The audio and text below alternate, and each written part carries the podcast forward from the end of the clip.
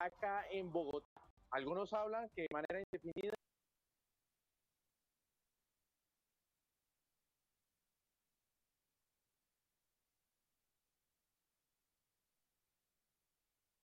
y también eh, voceros como por ejemplo el consejero mayor que dialogó con Semana Noticias, son las fuertes críticas que han lanzado los indígenas en contra del alto gobierno en cabeza del comisionado de paz Miguel Ceballos, quien anunció que se iba a reunir con eh, voceros indígenas en el Cauca y que iba a viajar, pues en las próximas horas estaría viajando hacia el Cauca. Pues eh, los eh, líderes indígenas de la Minga, que dicen que ellos son las máximas autoridades en este momento, pues están en Bogotá y que no saben entonces con quién se va a reunir el alto comisionado para la paz, Miguel Ceballos. Escuchemos qué dice el consejero mayor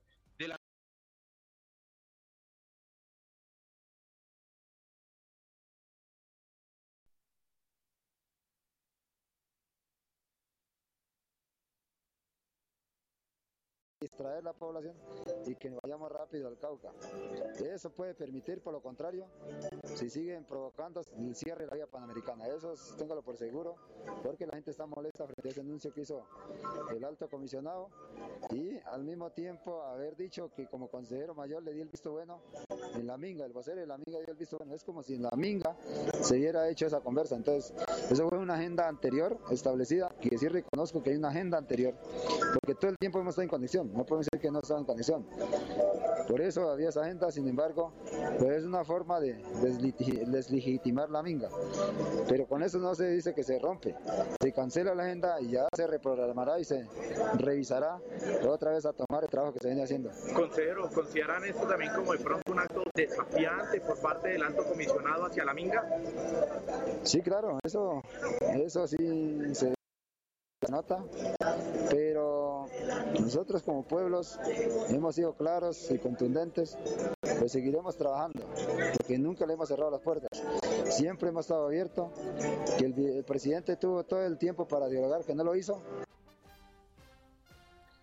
pues eh, nosotros seguimos aquí al tanto de la Minga. Este escenario que ustedes ven de fondo es una de las chivas eh, donde llegaron los eh, más de 8 mil eh, indígenas aquí a protestar y lo que ellos han dicho que para mañana sí se van a unir a esta jornada de paro nacional. Así que estaremos muy tanto atentos a lo que digan los indígenas sobre hasta cuándo se van a quedar en Bogotá.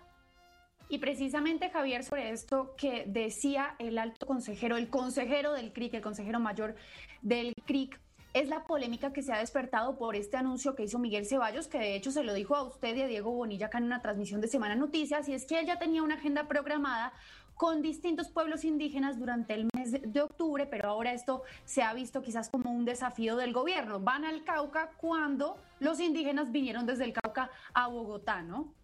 Sí, Pía, y es que ya está en el Cauca. El alto comisionado para la paz, Miguel Ceballos, pese a esa lluvia de críticas que le ha caído al gobierno nacional, y en especial a este funcionario, porque como usted bien señala, se desplaza a esa región del país a reunirse con unos resguardos indígenas, pero aquí en Bogotá está más de 10.000 indígenas de la Minga con sus representantes más fuertes, pero él lo conoce, él sabe de esta situación, pero reitera que tiene que adelantar esta agenda. Escuche lo que dijo.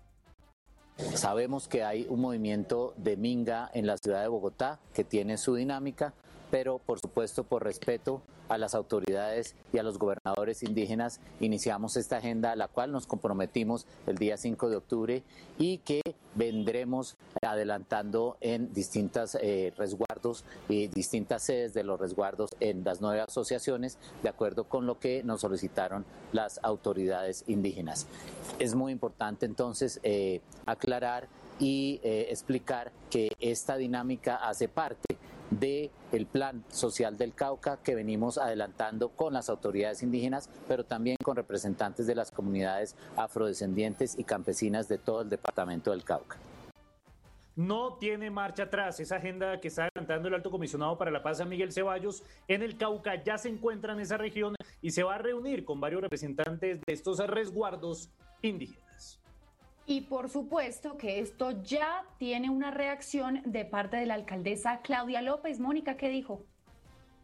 Pía, usted lo ha dicho, la alcaldesa de Bogotá, que el día de ayer se ha dedicado, desde el día de ayer mejor, se ha dedicado a destacar la labor de la Minga, su organización y todo lo bien que se manejó durante la marcha, pues en horas de la noche ayer, eh, a través de su cuenta de Twitter, rechazó o más bien criticó de alguna manera mejor este viaje del comisionado al Cauca.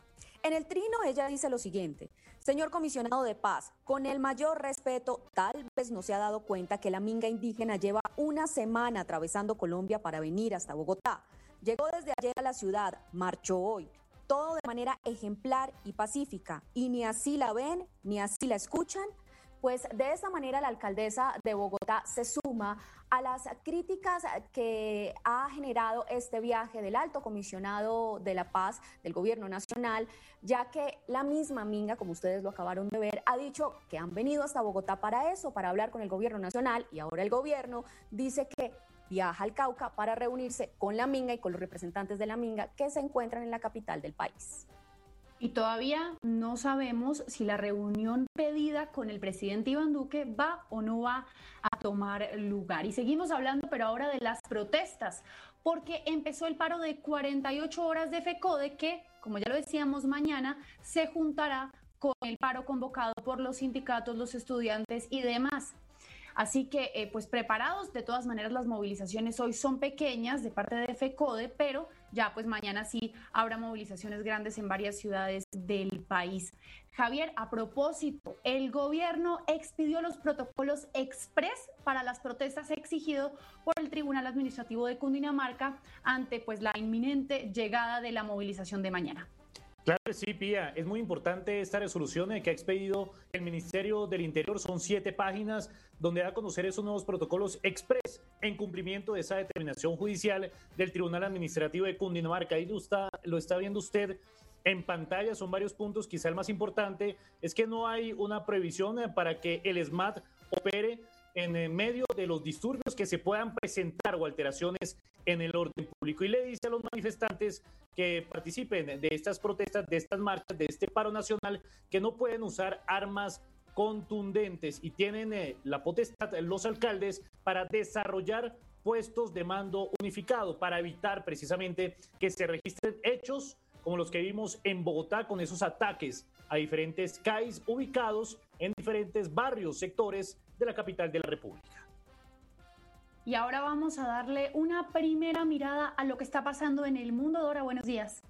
Hola Pía, buenos días. Bueno, hay que eh, ver está pasando en Estados Unidos con las elecciones cuando ya faltan menos de dos semanas y se empiezan a conocer detalles de cómo sería el debate que se va a celebrar el jueves entre el presidente Donald Trump y el candidato demócrata Joe Biden. Tenemos imágenes del presidente Donald Trump, quien está muy molesto, pues se supo en las últimas horas que les van a cerrar los micrófonos, es decir, que para impedir que, el debate eh, se desborde como sucedió con el anterior, van a cerrarle los micrófonos a ambos candidatos, algo que que se ha opuesto en el pasado el presidente Donald Trump y por eso hay expectativa hoy si tal vez él decida no ser parte de ese debate, aunque personas cercanas a la campaña dicen que sí será parte de ese debate y en parte porque sus eh, cifras están muy mal. Le lleva una ventaja de hasta 16 puntos Joe Biden al presidente Donald Trump en algunos estados. Y otra noticia importante y muy triste está relacionada con la muerte de un profesor en Francia. La semana pasada les contamos que fue decapitado un profesor Samuel Muy cerca a París por una persona joven de 18 años que vendría a vengarse, pues el profesor estuvo hablando sobre el profeta Mahoma durante su clase en el contexto de una clase sobre libertad de expresión. Son tristes los detalles que empiezan a conocerse, pues se sabe que algunos estudiantes recibieron dinero a cambio de entregar información sobre el mandatario, que fue una niña que estaba en su clase la que contó a sus padres lo que había sucedido, desatando la ira de los padres y que durante semanas en una mezquita en París estuvieron fomentando este crimen de odio y que también el autodenominado Estado Islámico está pidiendo hoy que se cometan otros crímenes similares en Francia. Y venimos a Bogotá, Mónica, porque hoy es un día histórico. Se firma el acta de inicio de construcción del metro de Bogotá. Así es, se fue esta acta de inicio hoy, lo que quiere decir que a partir de hoy inician las obras de la primera línea del metro de Bogotá que irá desde la localidad de Bosa hasta la 72 con Caracas. Esta primera obra está destinada a que esté lista en dos años, pero ¿en qué consiste? ¿Qué se va a trabajar? ¿Qué es lo que se va a hacer durante esta primera construcción de la primera línea de metro? Pues aquí no lo cuenta la alcaldesa de Bogotá, Claudia López. Cuando decimos que inician las obras de la primera línea del Metro Bogotá, ¿exactamente a qué nos referimos? Nos referimos a que empiezan ingenieros y diseñadores del consorcio a hacer los estudios de detalle a partir de la ingeniería básica que se les entregó. Empiezan a hacer los estudios de detalle. También empiezan todas las obras de topografía aquí en este terreno para empezar a hacer toda la topografía necesaria que requiere la construcción del patio taller.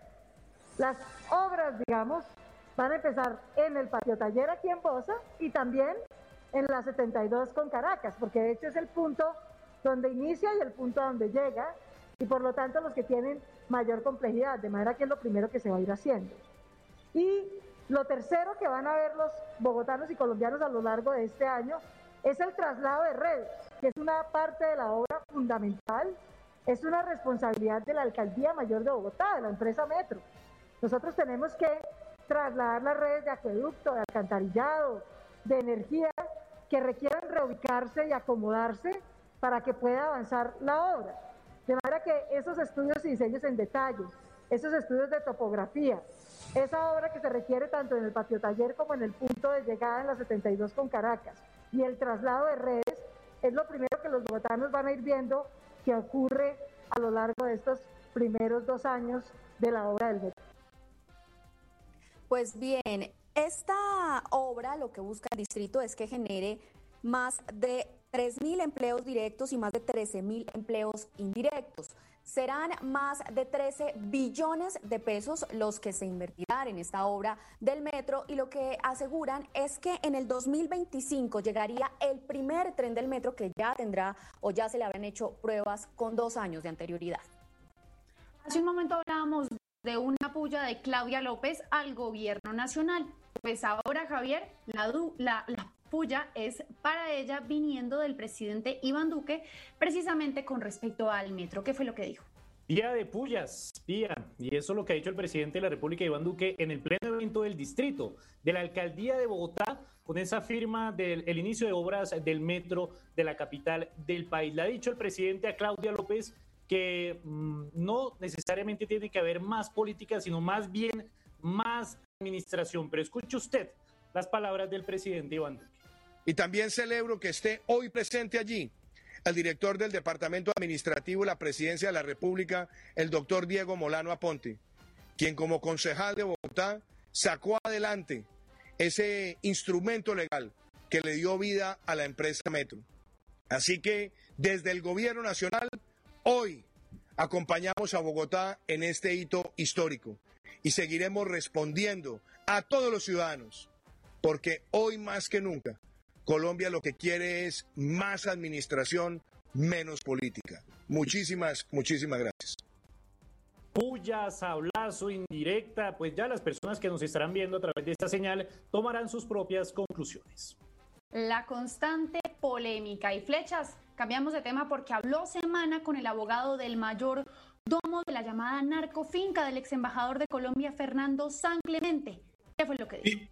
Sí, Píame, estamos hablando de que este mayordomo es identificado como Laureano Martínez y su abogado es Víctor Muñoz, pero entregó unas declaraciones bastante importantes aquí en Semana Noticias. Primero, que van a denunciar a Fernando San Clemente por haber quemado evidencia, artículos personales de este mayordomo que pues tenía sus artículos precisamente allá en la finca donde se encontraron varios laboratorios de procesamiento de coca lo van a denunciar por haber quemado esas evidencias. Confirmó Semana Noticias este abogado que firmaron el principio de oportunidad básicamente para entregar toda la información que conoce. Algunos carros caleta, otros laboratorios que existirían en Cundinamarca y además quiénes serían los propietarios de esa eh, o de esos laboratorios. Escuchemos lo que dijo el abogado aquí en Semana Noticias. para contar cierta verdad que no ha sido velada. Por ejemplo, la ubicación exacta de los laboratorios. Por ejemplo, dónde están los carros caleta que no se han encontrado. Por ejemplo, dónde están efectivamente las personas que hacen parte de esta red criminal y que efectivamente tienen que ser condenadas. Laureano se comprometió en el principio a básicamente ser testigo en contra de estas personas. Testigo en contra de todas estas personas a cambio de qué? De un principio de oportunidad, básicamente beneficios por colaboración. ¿Y cuál será el beneficio? Inmunidad total, es decir, cesa todo procedimiento penal en contra de este mayordomo. Y es él, dice el abogado, el que tiene la información si realmente el ex embajador San Clemente sabía o no de la existencia de los laboratorios. María Paula, fue aprobado el presupuesto para el año 2021. ¿Qué detalles trae?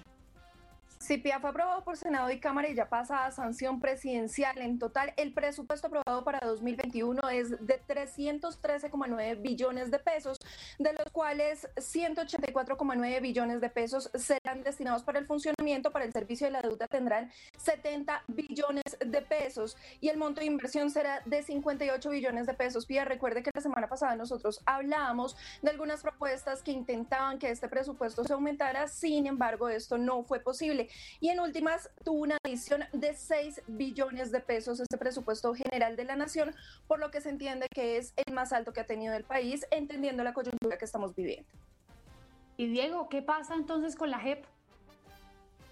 Pues que en la JEP eh, PIA están alertando sobre un desfinanciamiento, porque según lo que se aprobó, pues ese Tribunal de Paz tendrá 30 mil millones de pesos menos. Y la preocupación que hay es en el tema de protección de testigos. Una pelea que hubo en el Congreso de la República porque presentaron proposiciones para aumentar el presupuesto de la JEP, pero finalmente no se aprobó y sencillamente se le quitan 30 mil millones de pesos. Los congresistas argumentan que eh, la JEP inició con un eh, presupuesto bastante derrochón que porque solamente en la sede donde funcionan pagan aproximadamente 25 mil millones de pesos anuales. Así que les dicen pues que ahorren platica. Y volvemos al mundo ahora que está pasando. Bueno, tenemos que hablar de coronavirus, eh, Pía, para contarle cómo ha subido, porque en los últimos días ha subido significativamente la cifra de personas contagiadas en el planeta, ya son 40 millones 874 mil personas y los muertos 1 millón 126 mil. Hay noticias relacionadas con coronavirus que llega desde China, pues empezaron ya a vacunar con la vacuna Sinovac Biotech, que es una compañía, un laboratorio chino, empezaron ya a vacunar a algunas personas en las zonas más afectadas que estuvieron afectadas cuando arrancó la pandemia en ese país. Hay algo de controversia, pues es una vacuna que aún no ha sido aprobada, que aún no se sabe si funciona y que además le están cobrando a los voluntarios para poder usarla. De todas formas, se convierte China en el país que empieza ya a vacunar de manera masiva a sus ciudadanos para prevenir un segundo brote de coronavirus. Y otra eh, noticia y una imagen emotiva que nos llega hoy, Pía, es desde Roma. El Papa Francisco participó hoy en un evento un evento multireligioso. Estuvo en la Basílica de Santa María en Roma, reunido con los máximos líderes de la iglesia, no solamente católica, también de la comunidad musulmana y de la comunidad judía, durante un evento que celebran anualmente para orar por la paz del mundo. La noticia es que se le ve por primera vez al Papa Francisco durante parte de ese evento tener un tapabocas. El Papa Francisco ha usado tapabocas para subir, bajarse del carro, pero nunca eh, durante un evento público y hoy orando por la paz del mundo, pues eso fue lo que hizo. Y hablando precisamente de coronavirus, empezamos la ráfaga deportiva, Pilar, porque Fernando Gaviria volvió a dar positivo.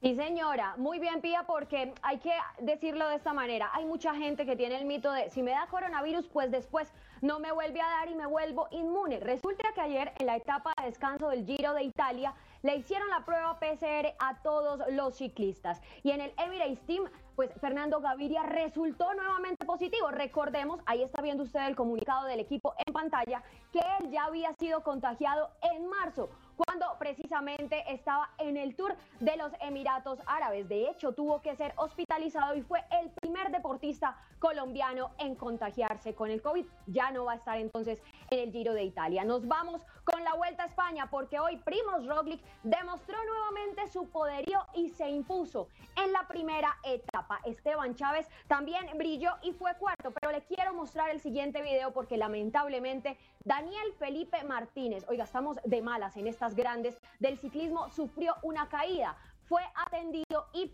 después se subió nuevamente a la bicicleta, pero de todas maneras dejó la preocupación. Nos vamos con la Champions, Pia. Mire, en tres minuticos arrancan los siguientes partidos. A las 11 y 55, Dinamo ante la Juve. Ahí está viendo usted eh, la programación en pantalla de los ocho partidos de hoy. Ocho colombianos también vamos a tener. Juan Guillermo Cuadrado es titular. A esa misma hora, el Zenit con Wilmar Barrios de titular se enfrenta al Brujas de Bélgica que no va a tener a Eder Álvarez Balanta porque está en el banco de suplentes. Y a las 2 de la tarde solamente le voy a referenciar dos partidos, Chelsea ante Sevilla y el PSG ante el Manchester United. Nos vamos con una mala noticia también de Nicolás Benedetti. Nuevamente se lesionó. Ahí va a ver usted el comunicado de su equipo que anoche enfrentó al León de México. Hablamos, por supuesto, de las eh, Águilas de América, de la América de México, perdón, y resulta que en un choque, Nicolás Benedetti salió del terreno de juego, ojo a estopía, en camilla y llorando. El parte médico dice que sufrió una lesión en su rodilla derecha que va a ser examinado. ¿Cómo le parece que apenas estaba regresando de una lesión también del pasado 8 de septiembre? Y cierro con esto. France Football normalmente cada año entrega el balón de oro. Este año, por la pandemia, no se va a realizar esa edición, pero en pantalla usted va a ver la nueva edición que se va a vivir precisamente con France Football. Y es el 11 ideal histórico, el Dream Team. Se va a entregar el 17 de diciembre. 170 corresponsales en todo el mundo son los encargados de la votación. Está Messi, está Cristiano, está Maradona, está Garrincha, está Beckham, en fin, para que todos estemos muy pendientes, por supuesto, de esta gala que va a ser, digamos, el reemplazo del balón de oro. Y despedimos con titulares, María Paula. Porque la Contraloría evidenció un exceso de cobro de los medicamentos del 8000%, en otros también del 6000 y otros del 3000. Estos son medicamentos que están regulados para eh, artritis, cáncer, VIH y hemofilia. Y también encontraron unos hallazgos en la 9PS Suramericana y Sanitas por 906 mil millones de pesos en recobros. Un titular, flechas. Pues una investigación que adelantó la Fiscalía por una planta de tratamiento de aguas residuales en el municipio de Gamarra, en el norte de Santander, que tenía que estar lista hace siete años, que costó más de 800 millones de pesos, pero que no está funcionando. Y despedimos con un titular, Diego. Pues que también está relacionado, Pía, con el presupuesto, porque están diciendo que el gobierno, bueno, el ministro de Hacienda Alberto Carrasquilla dejó solo a los microempresarios, que no va a haber un subsidio y que además el gobierno también se negó al tema de la renta básica para beneficiar a quienes más han salido golpeados por la pandemia. Y son las 11.55, nosotros despedimos nuestro boletín de noticias. Gracias por conectarse, quédense pendientes porque solo en cinco minutos viene Vicky en semana por todas las redes sociales y también por semana.com.